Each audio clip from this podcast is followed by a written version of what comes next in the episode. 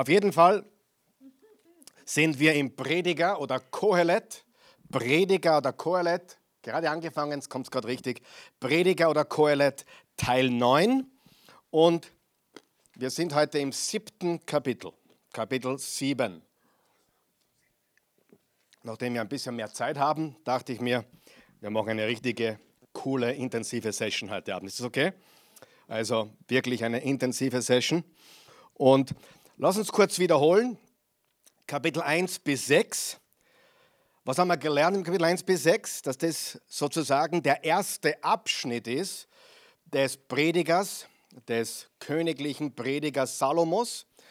Und was er uns sagen will, ist, du kannst nichts tun oder versuchen zu tun, was ich nicht getan hätte. Ich habe alles probiert, ich habe äh, Reichtum probiert, ich habe Besitztum probiert, ich habe Vergnügen probiert, ich habe äh, sexuelle Unmoral probiert, ich habe alles probiert und was war die Konklusion? Es hat mich alles nicht zufriedengestellt oder erfüllt. Ich habe euch vor einigen Wochen etwas vorgespielt, ein Lied von den Birds, könnt ihr erinnern? Turn, Turn, Turn aus dem 65er Jahr, was sie genommen haben aus Prediger Kapitel 3. Es gibt eine Zeit für alles unter der Sonne. Und heute habe ich ein Lied gefunden, das ist nicht minder berühmt, sogar noch berühmter. Und das fasst alle sechs Kapitel zusammen. Bitte nicht schockiert sein, aber hier kommt der Theologe Mick Jagger. Jetzt geht mein Internet nicht.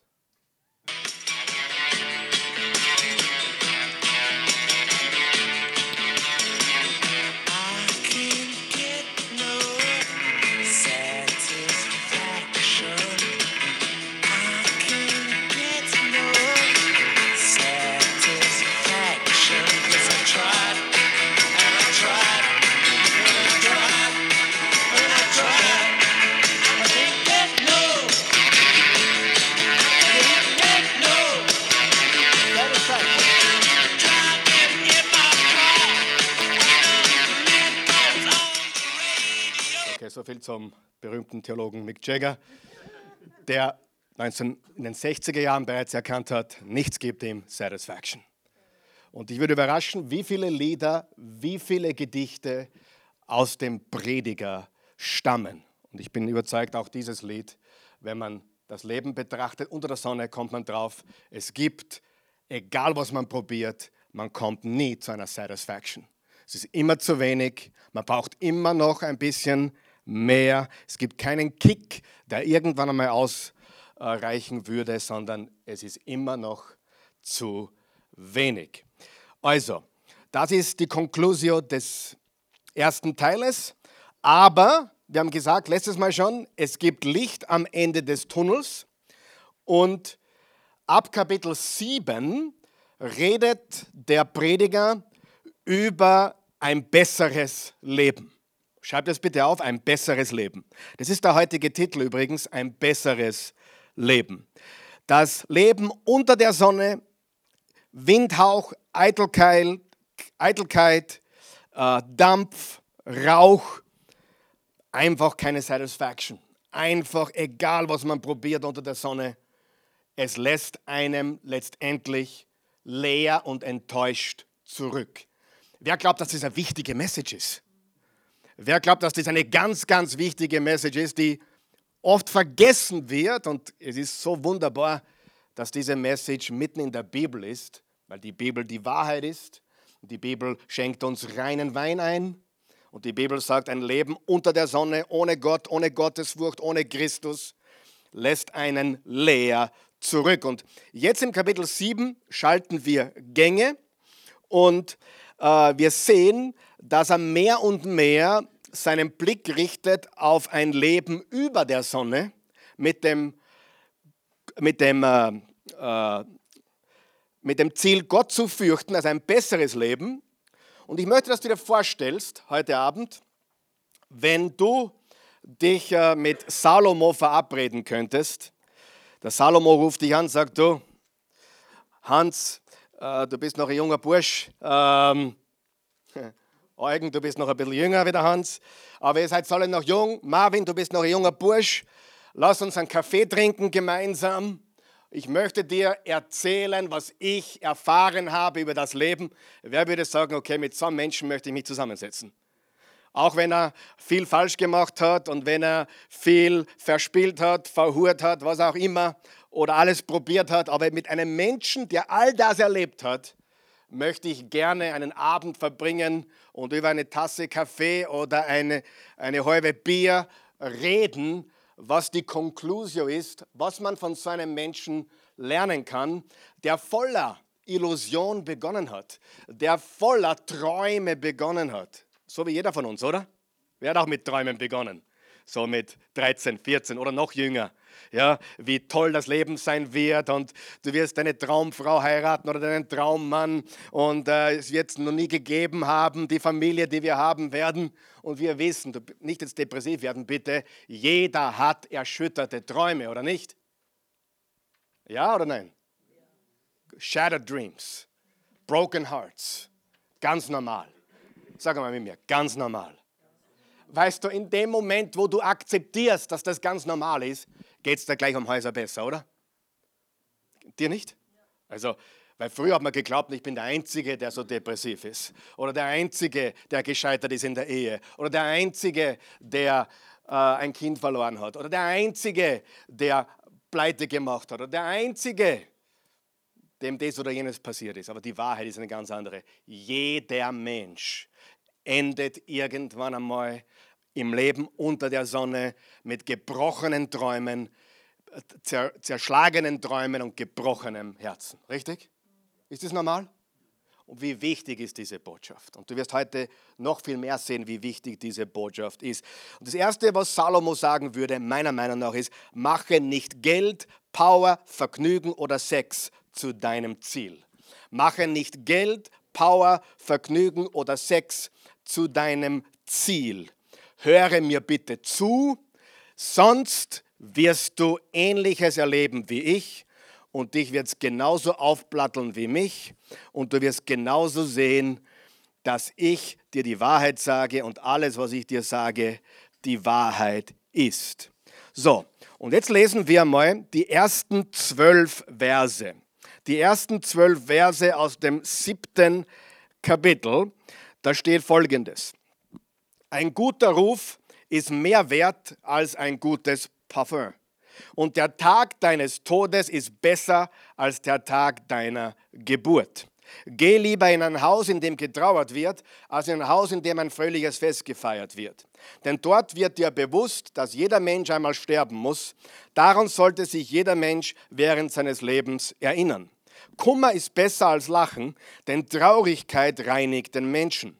Der Weise ist mit seinen Gedanken und seinem Herzen bei denen, die trauern. Ein Dummkopf überlegt nur, wie er es sich gut gehen lassen kann.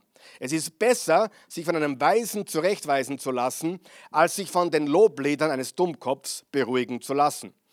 Denn die Schmeicheleien eines Dummkopfs sind so kurz und unbeständig wie das Aufglühen von Dornen im Feuer. Auch das ist sinnlos.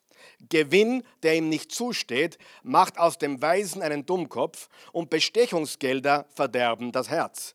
Das Ende einer Sache ist besser als ihr Anfang, Geduld ist besser als Selbstherrlichkeit. Sei nicht aufbrausend in deinem Zorn, denn der Ärger ist ein Freund der Dummköpfe. Frag nicht, warum früher alles besser war, denn damit verrätst du nur, dass du keine Weisheit besitzt. Weisheit zu besitzen ist genauso wertvoll wie ein großes Vermögen. Einsicht ist ein Vorteil für die, die im Sonnenlicht leben. Denn Weisheit kann dich genauso schützen wie Reichtum, aber die Weisheit ist in der Lage, dir das Leben zu retten. Bleiben wir da mal stehen und vielleicht kommen wir dann heute noch zum zweiten Teil auch.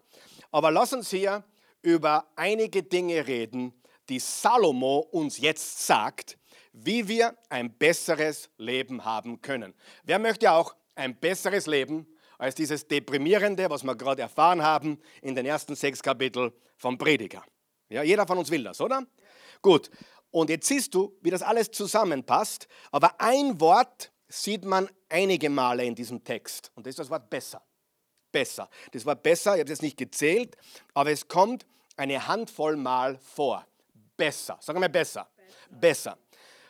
Erstens, es ist besser und einiges wird euch jetzt umwerfen und einiges hat euch vielleicht schon umgeworfen in diesem Text. Aber ich sage dir, diese Punkte sind kein Witz.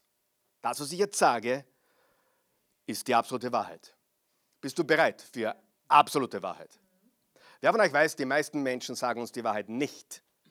Die Medien sagen uns die Wahrheit nicht. Die Werbung gaukelt uns äh, Blödsinn vor und verkauft uns für blöd und dumm, oder? Wie viele Menschen gibt es, die uns die Wahrheit sagen? Heute hörst du die Wahrheit. Ist das okay? Erstens, es ist besser, du gehst zu Beerdigungen als auf Partys. Das ist fast lustig, gell? Es ist besser, du gehst auf Beerdigungen als auf Partys oder Feiern. Ich habe das große Vorrecht, äh, viele Hochzeiten gemacht zu haben. Ich habe auch das große Vorrecht, viele Menschen beerdigt zu haben. Und ich habe eine große Hassliebe mit beidem. Ich bin jetzt nicht so, dass ich sage, ich freue mich auf die nächste Hochzeit. Das Problem mit einer Hochzeit ist, du predigst etwas, du bereitest etwas vor, du sagst den Menschen alles, was sie brauchen, um nie zu scheitern in der Ehe. Und die Wahrheit ist, die Wahrheit ist, richtig, die Brautleute hören gar nicht zu, weil die sind ganz woanders. Und die Leute, die da sind, freuen sich und hören die Hälfte und sagen, wow, das war eine super Botschaft. Wow, was du heute über die Liebe gesagt hast, ist das nicht schön? Aber die Brautleute haben es gar nicht gehört. Ehrlich, du sagst jetzt, ist das ein Witz? Nein, ist kein Witz. Die Brautleute, die glauben meistens schon, sie haben schon alles gehört, sie waren in der Vorbereitung auch oder hoffentlich haben sie sich vorbereitet. Manche gehen komplett unvorbereitet hinein, aber sie kommen nicht auf die Idee, sich beim Traualltag Gedanken zu machen, hoffentlich wird es erfolgreich. Nein, sie sind blauäugig, sie sind naiv, sie glauben, sie sind wie kein zweites Paar auf der Welt. Richtig? Und darum hören sie nicht. Und da wird gefeiert und gefeiert. Und hier ist die interessante äh, Sache. Bei Beerdigungen hören alle zu. Alle. Auf Beerdigungen kannst du alles sagen. Es gibt nichts, was du, ich meine, du kannst ja richtig eindrucken. Sie sind da, sie hören. Und Frage, wo wird man nachdenklicher? Bei der Hochzeit oder bei der Beerdigung? Wo denkst du mehr über dein Leben nach? Bin ich bereit für das, was auch bei mir mal sein wird oder nicht? Bei Beerdigungen oder bei Hochzeiten? Natürlich. Wo, was lehrt dich mehr? Eine Beerdigung oder eine Hochzeit? Und ich sage dir die Wahrheit, ich habe auch schon hunderte Beerdigungen gemacht und ich tue es nicht gerne. Die Christi geht überhaupt nicht gerne. Die Christi mag Beerdigung überhaupt nicht, aber ich habe einen anderen Zugang. Ich bin, ich bin ein bisschen anders gestrickt wie viele Menschen. Mir taugt es auch nicht, aber ich weiß, Beerdigungen helfen mir geerdet zu bleiben und helfen mir wirklich Dinge aufzuarbeiten. Und ich habe viel gelernt bei diversen Beerdigungen. Viel. Und obwohl ich eigentlich dort stehe, ich habe vor kurzem einen 27-Jährigen beerdigt, ich habe eine 19-Jährige beerdigt, ich habe eine, eine 95-Jährige beerdigt. Beerdigungen sind alle anders, aber eines ist immer dasselbe. Menschen sind nachdenklich bei Beerdigungen. Und das ist jetzt kein Witz, was ich sage. Ehrlich, hör mir gut zu. Willst du ein besseres Leben führen? Wer will ein besseres Leben führen? Geh zu mehr Beerdigungen.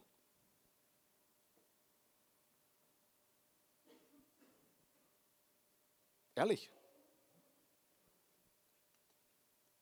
In der Fröhlichkeit lernst du nicht so viel wie in der Trauer. Richtig? Und das ist jetzt ehrlich, das ist mein, ich bin total ernst. Ist Lachen wichtig? Natürlich ist Lachen wichtig. Die Bibel sagt, Lachen ist Medizin. Und wenn dir jemand was Böses antut oder dir irgendwas Schieres hinwerft und du lachst, das entwaffnet dich. Bist, das macht, plötzlich ist alles Eis gebrochen, richtig? Lachen ist wichtig. Aber was wir hier lernen ist, im Vers 1, ein guter Ruf ist mehr wert als ein gutes Parfum und der Tag deines Todes ist besser als der Tag deiner Geburt. Wer kann sich an den Tag deiner Geburt erinnern? Der einzige Grund, warum du weißt von deiner Geburt, ist, weil die Mama oder der Papa dir Fotos gezeigt haben, oder? Aber jetzt sage ich dir was. Der Tag deines Todes ist besser wie der Tag deiner Geburt. Und wenn du mit Jesus stirbst, wirst du diesen Tag nie vergessen. Okay? Äh, Im Philippa 1, Vers 21 bis 23, ich kürze es jetzt ab, weil es sonst zu lange wird, sagt der Apostel Paulus, mein Leben ist Christus, Sterben ist mein Gewinn. Für den Jesus-Nachfolger ist der Tag des Todes der großartigste Tag. Frage, wer denkt so und wer redet wirklich so? Wenige, oder? Aber jetzt sage ich dir was. Ein Christ muss so denken. Und was mich so stört am modernen Christentum, ich sage es ganz ehrlich, wie es ist, ist dieses, dieses, ich will ständig mein Leben hier verbessern. Das passiert automatisch, wenn wir Jesus nachfolgen, oder? Das stört mich wirklich. Mich stört es brutal. Weil, wenn du wirklich die Botschaft vom Evangelium glaubst, dann dreht sich dein Leben nicht um das, was hier passiert, sondern dein ganzes Leben ist eigentlich das, wenn du mit Jesus bist. Und wenn, weil sonst haben wir eine Selbsthilfegruppe. Sonst können wir auf ein Motivationsseminar gehen und können wir sagen, okay, äh, Hauptsache ich bin gesegnet, Hauptsache ich bin glücklich, Jesus macht mich glücklich. Und was passiert mit diesen Menschen? Wenn irgendwas passiert, sind sie von Gott enttäuscht. Das sind genau die Leute, die ihr ganzes Leben auf Hier und Jetzt bauen und nicht verstanden haben, dass dieses Leben kein Wunschkonzert ist, sondern das christliche Leben ist ein Leben des Sterbens und der Auferstehung. Wo ist Jesus gelandet, mein Freund? Am Kreuz. War das der Wille Gottes? Ja. Glaubst du, dass du eine Ausnahme bist? Nein.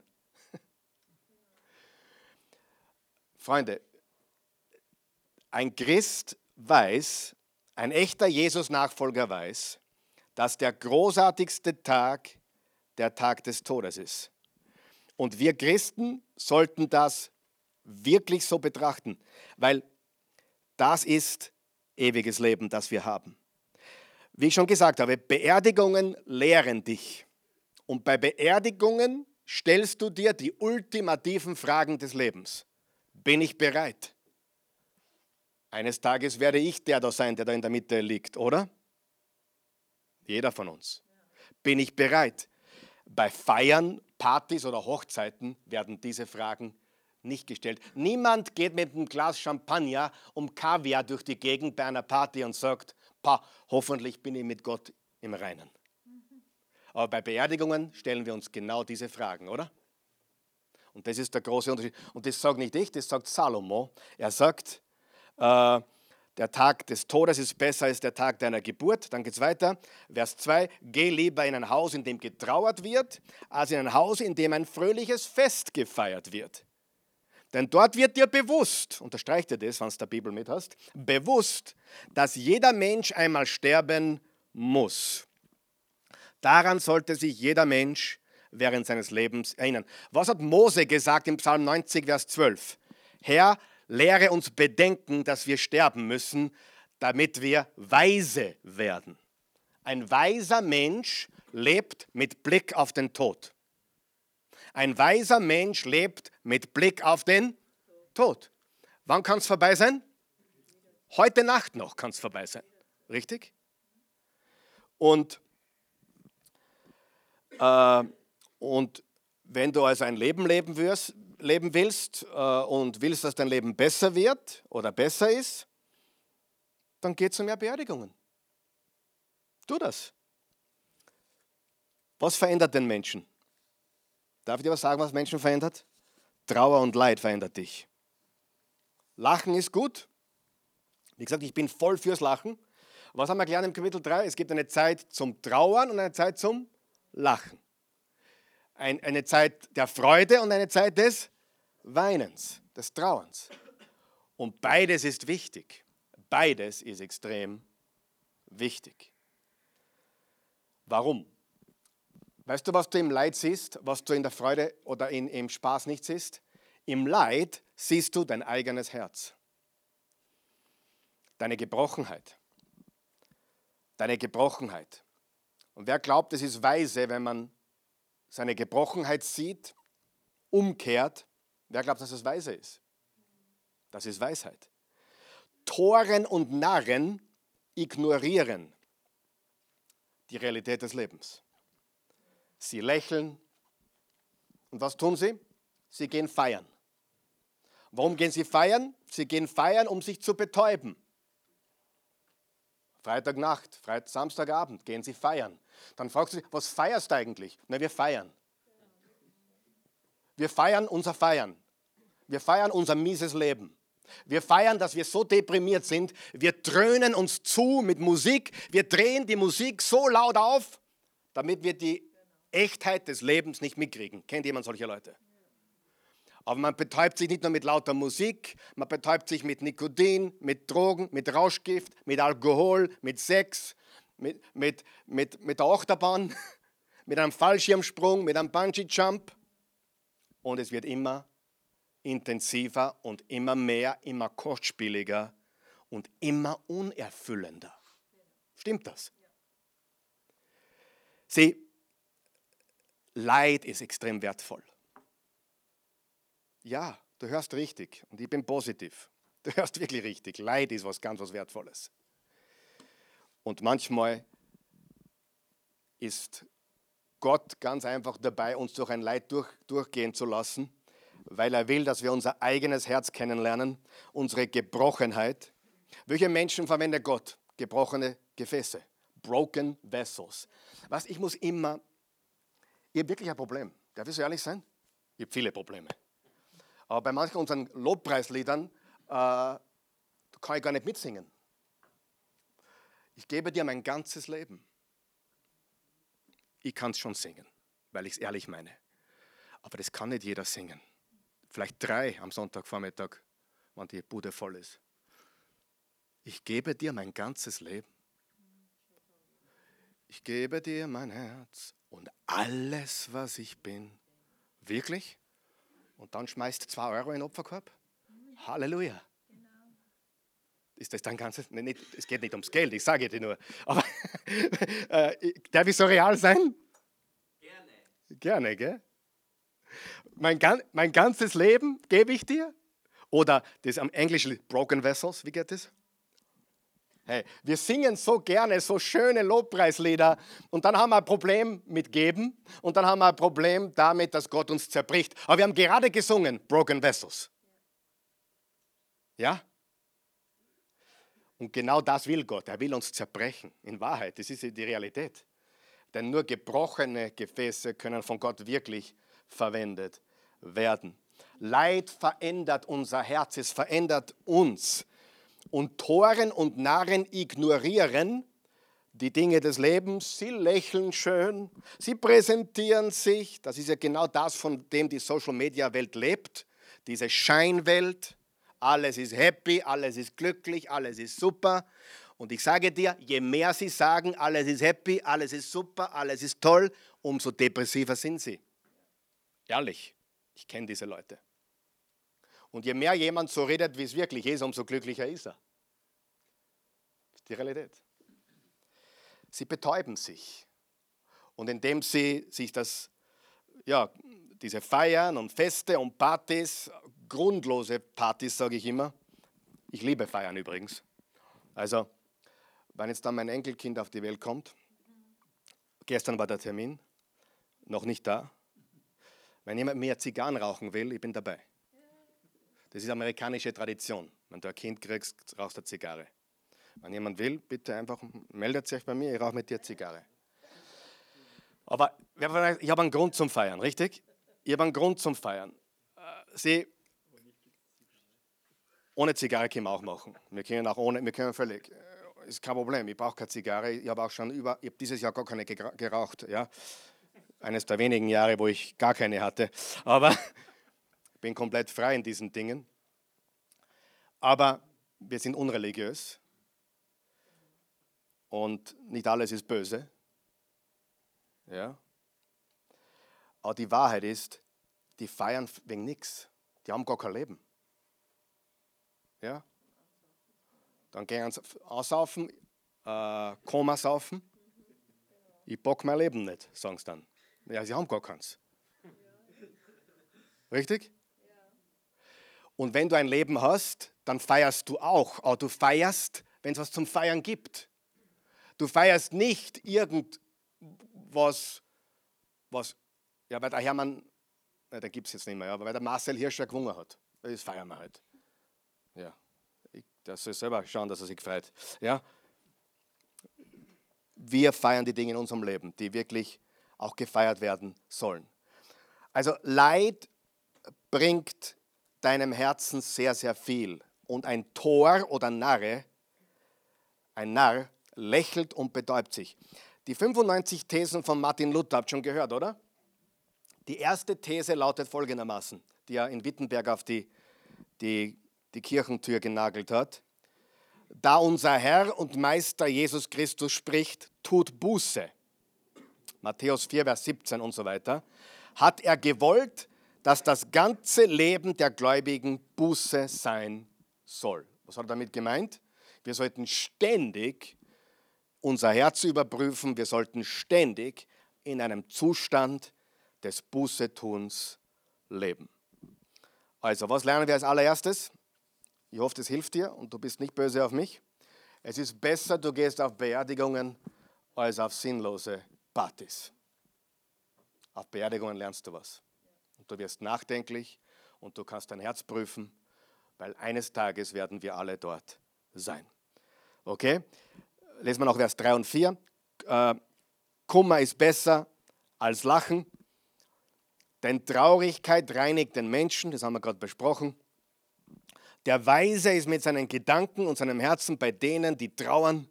Ein Dummkopf überlegt nur, wie er sich's gut gehen lassen kann. Also ein Dummkopf will nur Party machen, nur feiern, nur saufen, rauchen und Homeparty und keine Ahnung, was es gibt. Ja? Ihr versteht den Punkt, oder? Aber ein weiser Mensch äh, tut das nicht. Das Zweite, was wir lernen, ist, zweiter Punkt, also erstens, es ist besser, auf Beerdigungen zu gehen, als auf Partys. Zweitens, es ist besser, von einem Weisen zurechtgewiesen zu werden, als mit den Narren zu lachen und zu feiern. Vers 5 bis 7. Es ist besser, sich von einem Weisen zurechtweisen zu lassen, als sich von den Lobliedern eines Dummkopfes beruhigen zu lassen. Denn die Schmeicheleien, Vers 6,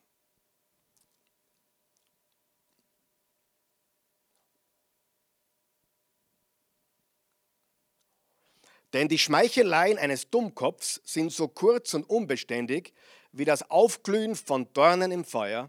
Auch das ist sinnlos. Gewinn, der ihm nicht zusteht, macht einen aus einem Weisen einen Dummkopf und Bestechungsgelder verderben das Herz. Das ist das Zweite, was wir lernen. Es ist besser, von einem Weisen zurechtgewiesen zu werden, als mit den Narren zu lachen und zu feiern. Jeder Mensch braucht zwei Dinge. Jeder Mensch braucht Ermutigung und jeder Mensch braucht Zurechtweisung. Das ist sehr wichtig. Jeder Mensch braucht Ermutigung und Zurechtweisung. Und ihr kennt die Geschichte von David, oder? David, der König David, der Mann nach dem Herzen Gottes. Wer weiß, der war nicht immer so göttlich unterwegs oder gehorsam unterwegs. Eines Tages war der König ging auf seinem Dach spazieren und er schaute so über die Stadt und er sah eine attraktive junge Frau beim Baden, Duschen, keine Ahnung. Ist nicht gesehen. Nackt hat sie sich dort am Balkon begeben und David hat sie holen lassen, hat sie mehr oder weniger benutzt vielleicht sogar vergewaltigt, keine Ahnung. Auf jeden Fall hat er sie benutzt. Und die Frau war verheiratet mit einem Uriah, dem Hethiter. Den hat er umbringen lassen, weil sie schwanger wurde. Und um die Schwangerschaft irgendwie zu vertuschen, hat er geschaut, dass er zuerst äh, noch mit ihr schläft. Das wollte er nicht.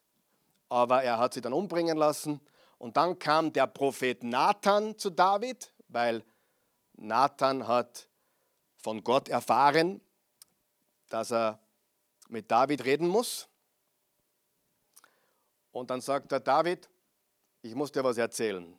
Da gibt es einen Mann, der hat sich was genommen, was ihm nicht gehört und hat damit eine ganze Familie zerstört. Es ging um ein, ein Lamm.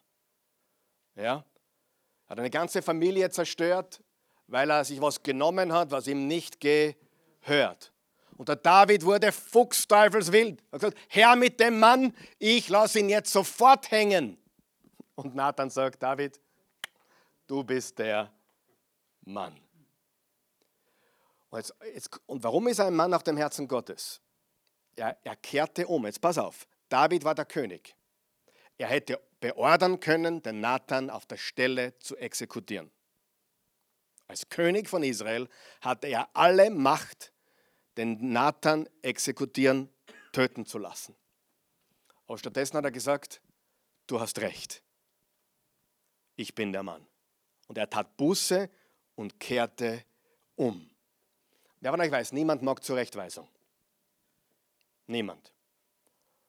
Aber wer von euch weiß, wir brauchen es alle. Jeder. Ich habe mir da was aufgeschrieben. Hör zu, was ich sage. Nur weiche Worte verderben dich. Nur weiche Worte verderben dich. Du brauchst jemanden in deinem Leben, der hart mit dir spricht. Sag Amen oder Auwe, aber es stimmt. Du brauchst jemanden in deinem Leben, der hart mit dir spricht. Ich habe das schon erlebt. Auch mit mir wurde hart gesprochen. Es gefällt mir nicht. ich mag es gar nicht. Und auch ich habe schon Leute angesprochen auf Sachen, wo ich, wo ich wusste, ich muss mit meinem Freund oder mit jemandem reden. Ich kann mich einmal erinnern, was die Antwort war? Mit mir redet niemand so. Ich sagte, okay, alles klar.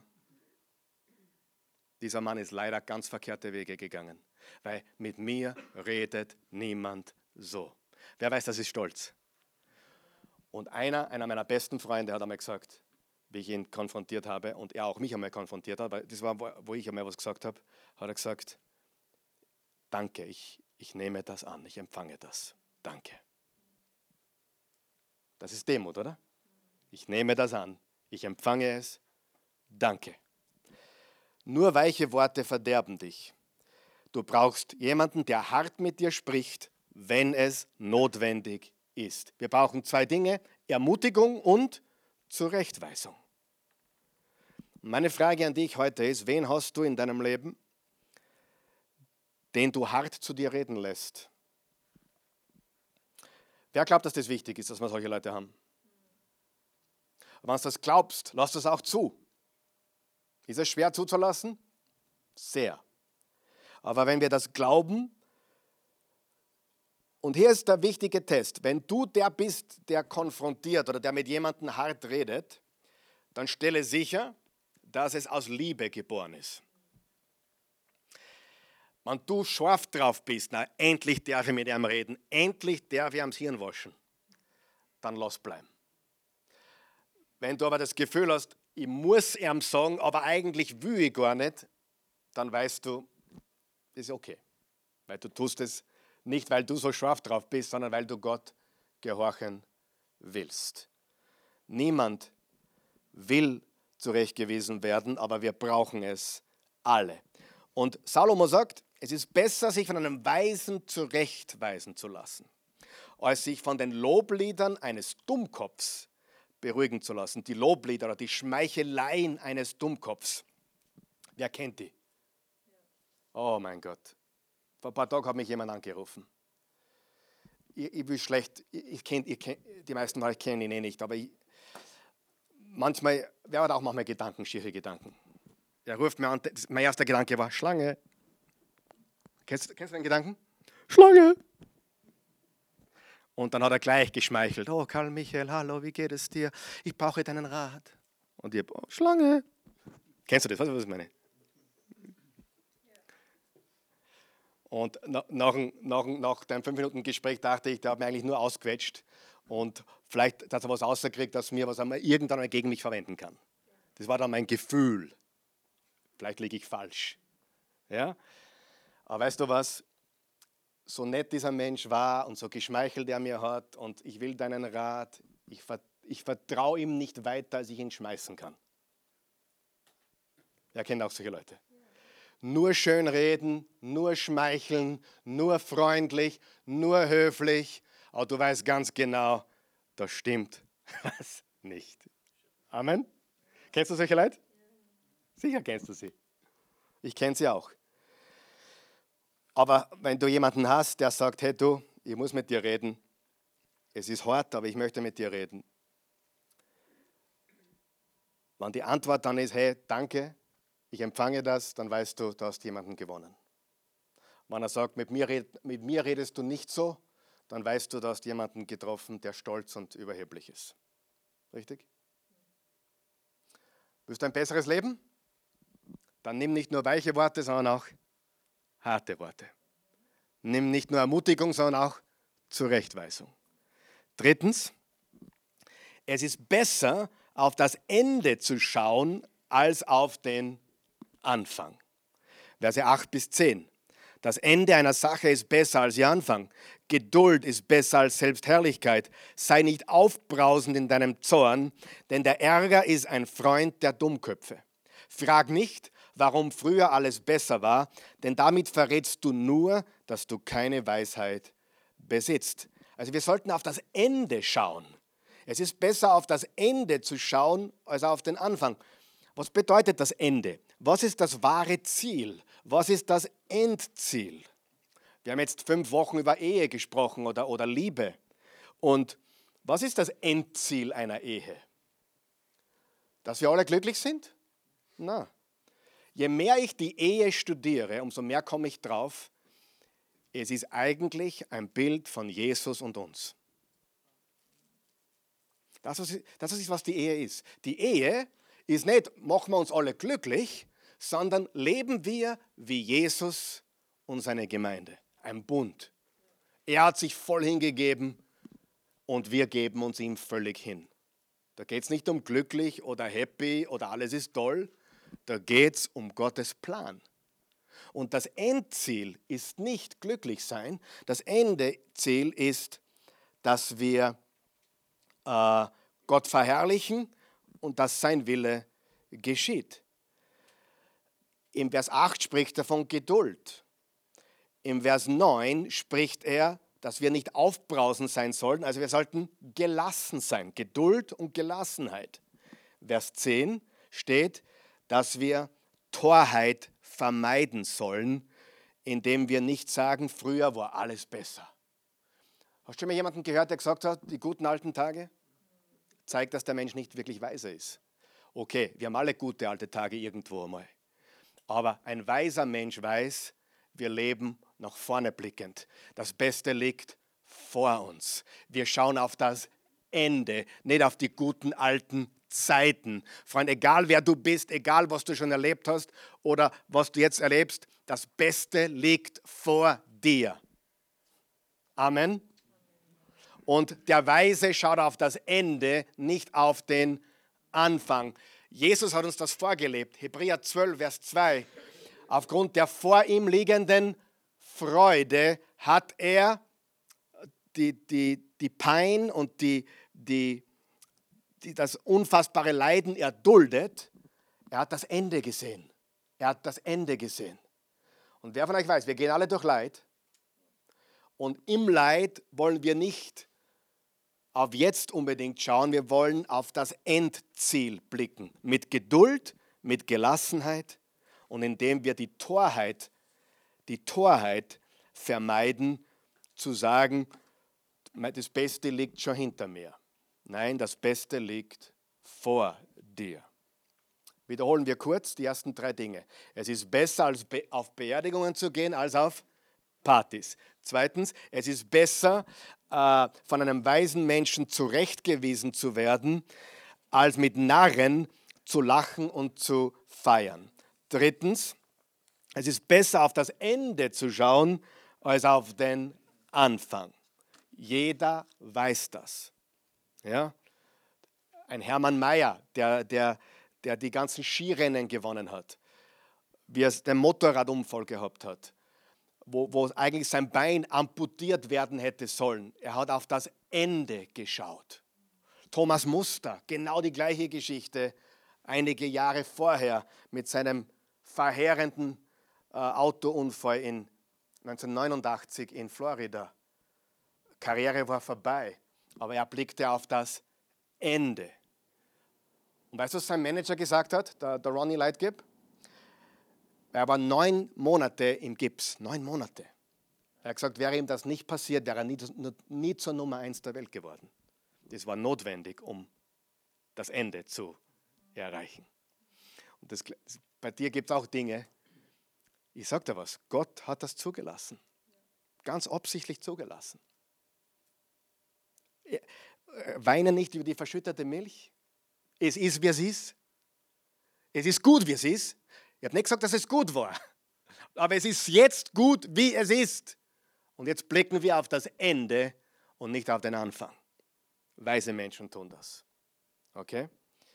Das vierte, es ist besser, mit oder in Weisheit zu leben. Vers 11 und 12. Weisheit zu besitzen ist genauso wertvoll wie ein großes Vermögen. Einsicht ist ein Vorteil für die, die im Sonnenlicht leben. Denn Weisheit kann dich genauso schützen wie Reichtum, aber die Weisheit ist in der Lage, dir das Leben zu retten. Wir als Christen wissen natürlich, warum uns Weisheit das Leben retten kann, weil Jesus ist die Weisheit. Jesus ist unsere Weisheit und er ist unser Retter. Und die nächste Passage jetzt, ab Vers 13, lesen wir von der Weisheit. Okay? Das war jetzt der erste Abschnitt. Ein besseres Leben. Gibt es ein besseres Leben als das Leben unter der Sonne? Ja. Mit dem Blick in die richtige Richtung. Ich habe früher immer gesagt, mein Blick ist nach vorne und nach oben. Wer kann sich erinnern? Und eigentlich ist das genau, was hier steht. Ich habe schon lange nicht mehr gesagt, aber es ist wahr. Ich blicke jeden Tag nach oben und nach vorne. Zuerst nach oben, dann nach vorne. Zuerst nach oben, vielleicht kurz hinten, um zu lernen, und dann vergesse ich das und dann schaue ich nach vorne. Weil wir wollen lernen von der Vergangenheit. Aber wenn du Auto fährst, wie viel Prozent schaust du vorwärts und wie viel schaust du Rück, Rückspiegel. Prozent. Ganz wenig, oder? Du schaust zurück, um zu lernen, aber du schaust vorwärts, wohin die Reise geht. So, es ist besser, mit Weisheit zu leben. Und jetzt lesen wir Kapitel 7 äh, immer noch, Verse 13 bis 29. Schau dir die Taten Gottes an, Vers 13. Kann jemand gerade biegen, was er krumm gemacht hat? Wenn es dir gut geht, freue dich daran. Und wenn du von Unglück betroffen bist, denk daran, dass dieser, Tage, dieser Tag wie auch jener von Gott gekommen ist, damit der Mensch nicht herausfinden kann, was die Zukunft bringt. Bleiben wir hier stehen. Das Erste, was wir lernen, ist, egal was passiert, wir können in Gott ruhen. Weisheit ist ein Geschenk. Dazu gibt es die Sprüche Salomos. Und hier lernen wir, dass wir in Gott ruhen dürfen. Er sagt hier, manche Dinge sind krumm, die können wir nicht gerade biegen. Die sind krumm. Wer hat krumme Bereiche in seinem Leben? Und ich, rede jetzt nichts von unmoralisch. Man sagt ja auch manchmal, okay, dieser krummer Typ, der ist unmoralisch. Ich meine, im Leben gibt es einfach Dinge, die sind nicht gerade, die sind krumm, die sind nicht, wie wir es gerne hätten. Kannst du sie, kannst du sie zurechtbiegen? Ich nicht. Nein. Wenn es dir gut geht, freu dich daran. Und wenn du von Unglück betroffen bist, denk daran, dass dieser Tag wie jener, also beide Tage, von Gott gekommen sind. Nicht alles ist gerade, vieles ist krumm, das ist Gottes Design. Es ist nicht alles gut hier auf der Erde, aber Gott ist gut Jetzt wird es mir dann irgendwann einmal raushauen, glaube ich, heute. Harte Dinge und harte Zeiten stehen dir bevor. Hallo. Oh, das wollte er halt nicht hören im Gottesdienst. Glaubst du, dass die, die Zukunft anders wird wie die, wie die Vergangenheit? Äh, natürlich kann werden Dinge anders und kann man Dinge verändern. Aber wer von euch weiß, das Leben, es gibt nichts Neues unter der Sonne. Äh, gestern war eine Herausforderung, heute ist eine Herausforderung und morgen ist eine Herausforderung. Harte Zeiten und schwere Dinge stehen dir bevor. Der Tod steht dir bevor. Der Tod vielleicht deiner Frau, deines Mannes vor dir steht dir bevor. Außer ihr habt das Glück, dass gemeinsam stirbt. War schön, oder? Aber sonst geht einer vorher, einer nachher. Und diese Dinge kommen auf uns zu. Was ist die Message? Was sagt Gott? Vertrau mir. Vertrau mir. Weißt du, ich liebe dieses Buch so sehr, weil es so wahr ist und so, so straight ist. Und je mehr ich darüber nachdenke, wie das Leben wirklich ist, umso besser geht es mir. Wir können in, gut, in Gott ruhen, egal was passiert. Das nächste, also Weisheit hilft dir, in Gott zu ruhen. Das ist das Erste. Das heißt, du, du wirst nicht, du hast keine Sorgen, du hast keine Ängste, du ruhst in Gott, auch wenn du weißt, es stehen harte Dinge und Zeiten bevor. Weisheit hilft dir zu erkennen, oder Weisheit hilft dich zu befreien von der Irrlehre des Karmas. Wer weiß, was Karma ist? Wer weiß, was Karma ist? Hat es schon gehört? Oh, ich glaube an das gute Karma. Karma, ich habe es heute gelesen in Wikipedia, kommt im Buddhismus vor, im Hinduismus vor. Äh, wenn du positive Gedanken ausschickst, kommt Positives zurück. Wenn du Positives tust, kommt Positives zurück. Lesen wir, was die Bibel dazu sagt. Verse 15 bis, bis 18. In meinem kurzen, unbedeutenden Leben habe ich beides gesehen. Mancher, der gerecht lebt, muss schon in jungen Jahren sterben, obwohl er nichts Unrechtes getan hat. Und ein anderer, der nichts von Gott wissen will, darf dennoch ein langes Leben führen. Deshalb leb nicht übertrieben rechtschaffen und versuch nicht allzu weise zu sein, oder willst du dich selbst zugrunde richten? Aber sei auch nicht zu schlecht und unvernünftig, oder willst du sterben, bevor deine Zeit gekommen ist? Es ist am besten, wenn du das eine nicht loslässt und dennoch das andere behältst. Denn derjenige, der Gott ernst nimmt oder fürchtet, findet den richtigen Mittelweg.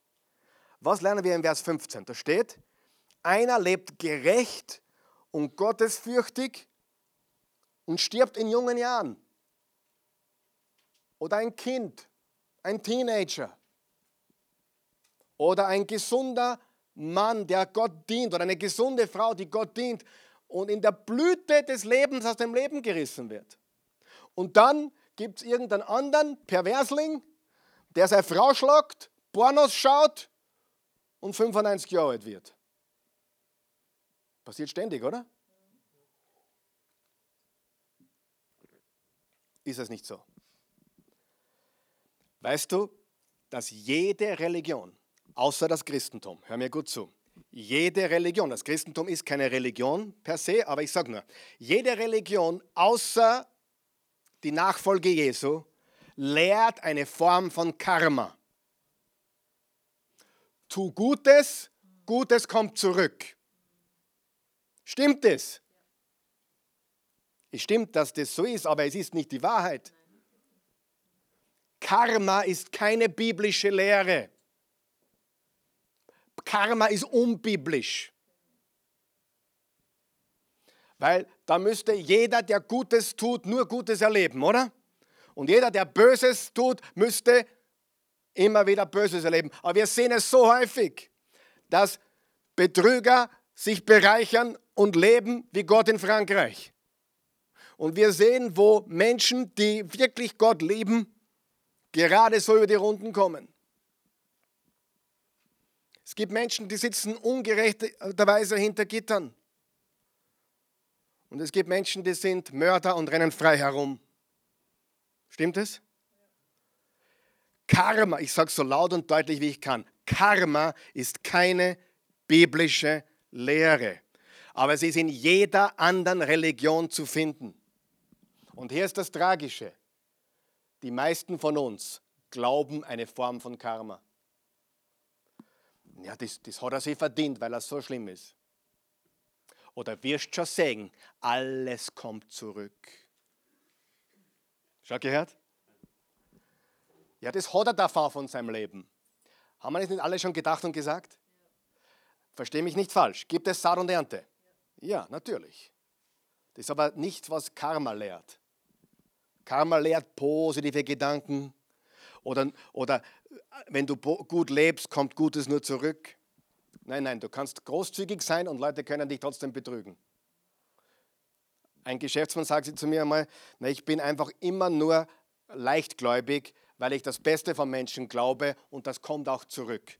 In den meisten Fällen hat es gestimmt, aber einmal hat es ihn so aufplattelt, dass er Konkurs anmelden musste. Das Leben ist nicht fair. Gott ist gut, aber das Leben ist nicht fair. Und weise Menschen wissen das. Weise Menschen wissen, dass es nicht um Karma geht. Und Vers 16 noch einmal, da steht, leb nicht übertrieben rechtschaffen und versuch nicht allzu weise zu sein. Wer kennt ein paar so Leute, die obergescheit sind, alles besser wissen? Aber da steht, leb nicht übertrieben rechtschaffen. Ich glaube, dass der, der, der Salomo hier eine Art von Gerechtigkeit anspricht, die sündig ist. Welche Art von Gerechtigkeit ist sündig? Selbstgerechtigkeit. Wer erkennt aber Selbstgerechte? Im, im Lukas-Evangelium äh, erzählt Jesus von einem Pharisäer und einem Zollbeamten. Der Pharisäer steht vorne und sagt, danke Gott, dass ich nicht so bin wie der da hinten. Und der, der Zolleinnehmer, der Reuige, sagt, hab Erbarmen mit mir. Ich bin nicht würdig, hier zu stehen. Hab Erbarmen mit mir. Und dann sagt Jesus, wer war wirklich gerecht? Oder wer hat Gerechtigkeit vor Gott? Die Pharisäer, auch oh, ich kenne sie. Meine Familie ist so toll, wir sind so toll, wir sind so großartig. Kennst du? Einfach selbstgerecht. Wir Christen haben von zwei Arten von Sünden umzukehren. Zwei Arten. Das eine ist, ist, ist Bosheit, also klassisch, wenn wir was Böses tun. Aber wovon wir genauso umkehren müssen, ist eine eigene Selbstgerechtigkeit. Menschen müssen umkehren von ihrer eigenen Selbstgerechtigkeit. Das ist eine große, große Sünde. Also Weisheit Weisheit hilft uns, dass wir diese Karma-Lehre über Bord werfen. Sie ist nicht biblisch. Das nächste, Weisheit gibt dir Kraft. Vers, Vers 19 bis 23. Die Weisheit hilft einen Menschen auf der Welt, der sich in allen Leben Lebenslagen richtig verhält und niemals irgendetwas Schlechtes tut. Na warte, wo bin ich jetzt? Nochmal, Vers 19. Die Weisheit hilft einem Menschen mehr, als die zehn einflussreichsten Einwohner einer Stadt könnten. Da ist die Rede von Selbstbeherrschung. Weisheit gibt uns Selbstbeherrschung. Sprüche 25, Vers 28 sagt, wie eine Stadt mit zerstörter Mauer ist ein Mann, der sich nicht beherrschen kann. Vers 20, denn es gibt keinen Menschen auf der Welt, der sich in allen Lebenslagen richtig verhält und niemals irgendetwas Schlechtes tut. Kümmere dich nicht um die Gerüchte, die hinter deinem Rücken erzählt werden, sonst musst du vielleicht irgendwann mit anhören, wie dein eigener Diener Schlechtes über dich redet. Denn du weißt genau, dass du selbst oft genug Schlechtes über andere verbreitet hast. Pascal hat gesagt, wenn wir alle wüssten, was die anderen über uns reden, hätten wir keine drei Freunde auf der Welt.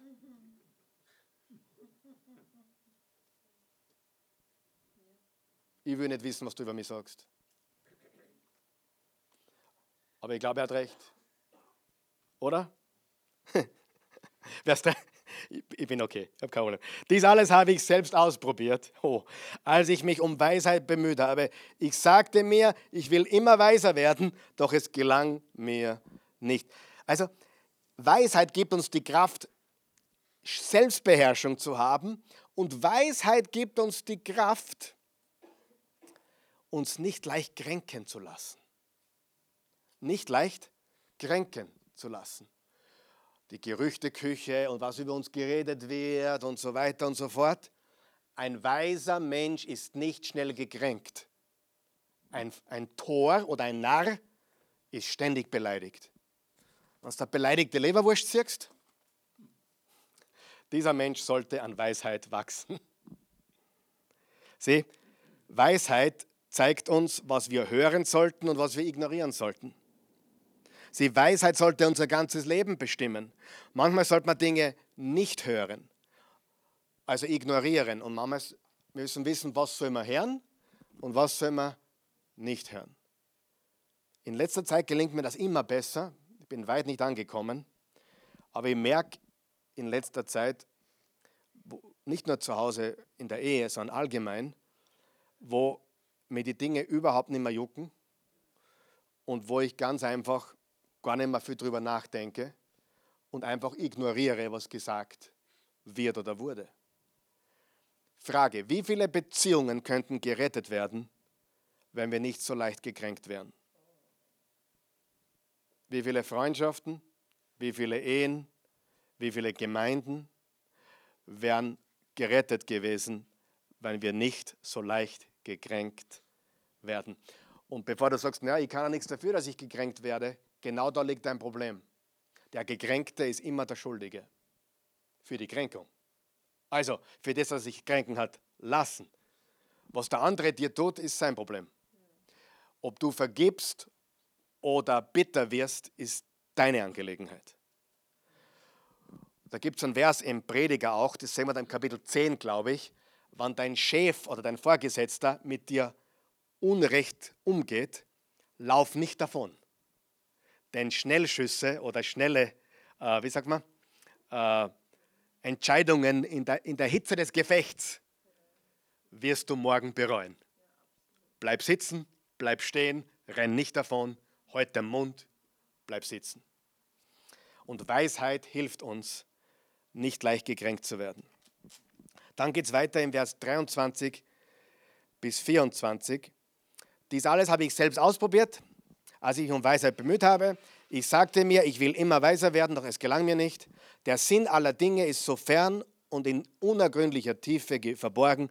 Niemand kann ihn ergründen. Was lernen wir hier? Die Weisheit ist beschränkt.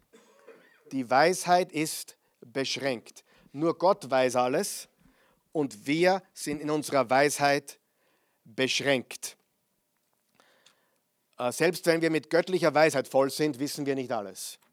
Im Römer 11, Vers 33 bis 36 steht, O welch eine Tiefe des Reichtums, beides der Weisheit und der Erkenntnis Gottes, wie unbegreiflich sind seine Gerichte und unerforschlich seine Wege. Denn wer hat des Herrn Sinn erkannt oder wer ist sein Ratgeber gewesen oder wer hat ihm etwas zuvor gegeben, dass Gott es ihm vergelten müsste? Denn von ihm und durch ihn und zu ihm sind alle Dinge, ihm sei Ehre in Ewigkeit. Amen. Seine Weisheit ist so tief, unausforschlich, unbegreiflich. Unsere Weisheit ist immer beschränkt. Und das, das was wir jetzt noch lernen, in den Versen 24, äh 25 bis 29, Weisheit bewahrt dich vor sexueller Unmoral. Weisheit bewahrt dich vor sexueller Unmoral. Mit anderen Worten, äh, sexuelle Unmoral, von dem Salomo ja wirklich viel erzählen könnte, ist unweise. Vers 25, Trotzdem habe ich nicht aufgehört, nach Erkenntnis zu streben und war immer bemüht, zu einem gerechten Urteil zu finden. Ich hoffte bei meiner Suche zu dem Schluss zu kommen, dass es unvernünftig ist, ohne Gott zu leben und dass Unvernunft dumm ist. Dabei fand ich etwas, das noch schlimmer ist als der Tod. Eine Frau, die versucht, Männer zu verführen. Denn sie ist wie ein Netz, in dem sich das Opfer heillos verfängt. Ihr Herz gleicht Schlingen, mit denen man Tiere fängt, und ihre Arme sind wie Fesseln. Wer sich zu Gott hält, kann ihr entkommen, aber wer ohne Gott lebt, geht unweigerlich in die Falle. Bevor du sagst, Pater ist aber frauenfeindlich, du musst verstehen, er spricht von seiner Perspektive.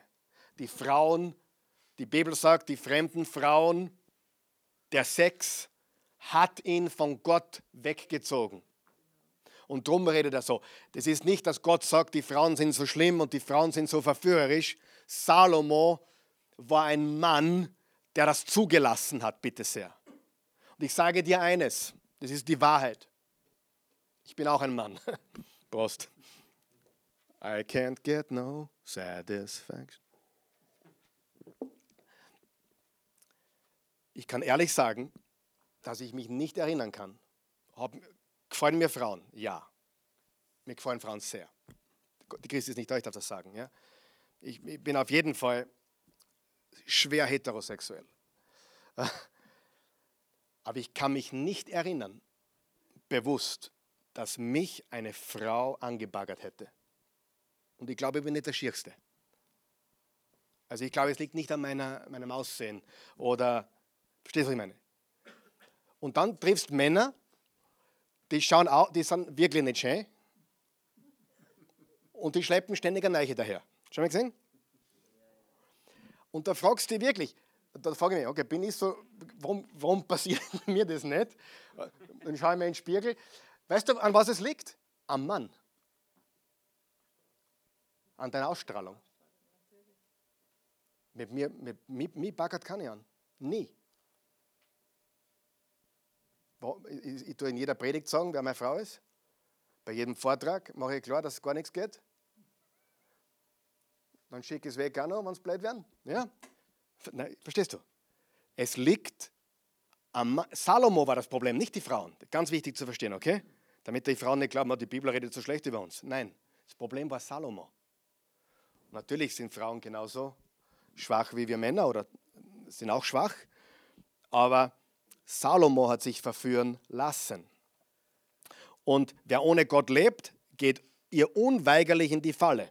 Ich bin zu einem Schluss gekommen, sagt der Lehrer. Ich habe alle meine Erfahrungen zusammengetragen und konnte so einem sicheren Urteil finden. Unter tausend Männern fand ich einen einzigen, dem man vertrauen konnte. Jetzt wird es noch schlimmer für die Frauen. Unter den Frauen dagegen fand ich keine einzige, der ich mein Vertrauen schenken konnte. Noch einmal, Salomo sagt nicht, dass die Frauen schlechter sind wie die Männer. Nur Salomo hatte ein Frauenproblem. Das war das Problem. Nicht die Frauen waren das Problem, sondern Salomo hatte ein Frauenproblem. Vers 29. Du solltest trotzdem wissen, Gott hat die Menschen aufrichtig und gerecht geschaffen. Die Menschen sind es, die sich mit schlechten Dingen beschäftigen. Was sagt äh, Salome hier? Sexuelle Unmoral ist eine Falle, ist eine tiefe Falle. Weißt du, dass 87% der Männer, 87% der Männer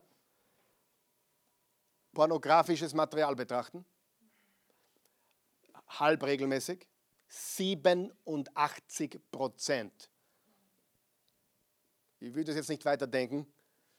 Äh, du 10 Männer siehst, 8,7.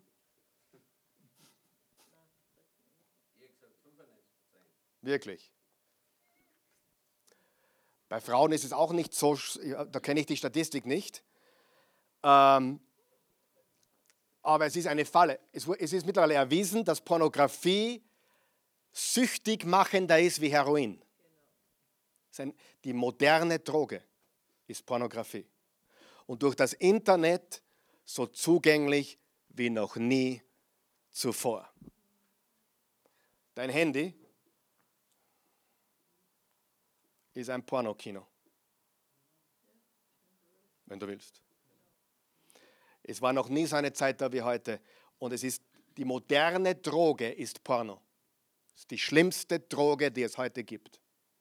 Nicht Heroin, nicht Koks, sondern Pornografie ist die Droge der modernen Zeit und vernichtet Liebe, vernichtet echte Liebe. Sexuelle Unmoral ist eine Falle. Und wenn du damit kämpfst, dann kämpfst du. Und das ist gut. Kämpfen ist gut, oder? Ist ein Unterschied, und das möchte ich betonen, ob man etwas wählt, wie Bekannte von uns sagen, ja, die prahlen von der Bühne, wie oft sie ins Puff gehen, sie, so, sie prahlen von der Bühne, wie viele Frauen sie gehabt haben, sind stolz darauf. Es ist ein Unterschied, ob du so bist oder ob du jemand bist, der mit etwas kämpft, rauskommen will und hin und wieder zurückfällt, oder? Das ist ein großer Unterschied. Und darum kämpf weiter. Wenn es dich betrifft, kämpf weiter. Weil sexuelle Unmoral ist eine ganz tiefe Grube. Sie vernichtet Liebe in deinem Leben. Äh, also ihr habt da stehen, es ist eine Falle und nicht Freiheit. Manche wollen das so verkaufen, Sex ist Freiheit. Ganz im Gegenteil. Es ist eine ganz tiefe Grube und eine große Falle. Und zum Abschluss möchte ich auf Vers 20 zurückkommen. Vers 20. Vers 20. Hast du was gelernt heute? Ja, wirklich? Gut. Ähm, Vers 20. Den Vers haben wir ein bisschen überflogen, aber den, den schauen wir uns noch genau an. Ich habe ihn blau angestrichen bei mir. Schau, was da steht. Denn es gibt keinen Menschen auf der Welt, der sich in allen Lebenslagen richtig verhält und niemals irgendetwas Schlechtes tut. Lesen wir das gemeinsam laut. Denn es gibt keinen Menschen auf der Welt, der in allen Lebenslagen richtig verhält und niemals irgendetwas Schlechtes tut. Karl Michael, warum, warum betonst du diesen Vers so?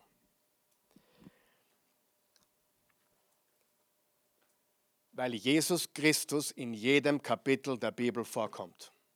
Und wenn du mich fragen würdest, wo kommt Jesus in diesem Kapitel am meisten oder am stärksten vor? Gehen wir zu Vers 20 noch einmal. Denn es gibt keinen Menschen auf der Welt, der sich in allen Lebenslagen richtig verhält und neben niemand irgendetwas Schlechtes tut. Stimmt dieser Satz? Gibt es einen einzigen Menschen? Gibt es einen einzigen Menschen, auf den das nicht zutrifft? Wie ist sein Name? Jesus. Was ist also die Lösung für unser Dilemma? Christus. Das ist das Einzige, das funktioniert. Weisheit führt dich zu Christus. Weisheit führt dich niemals zu Karma, sondern immer zu Christus. Das ist das Einzige, was funktioniert, das Einzige, was wahr ist. Und die Frage ist, bin ich gerecht? Bin ich gerecht? Sie, Gerechtigkeit ist nicht das, was ich tue in erster Linie, sondern das, was ich bin, ein Stand. In Christus bin ich die Gerechtigkeit Gottes.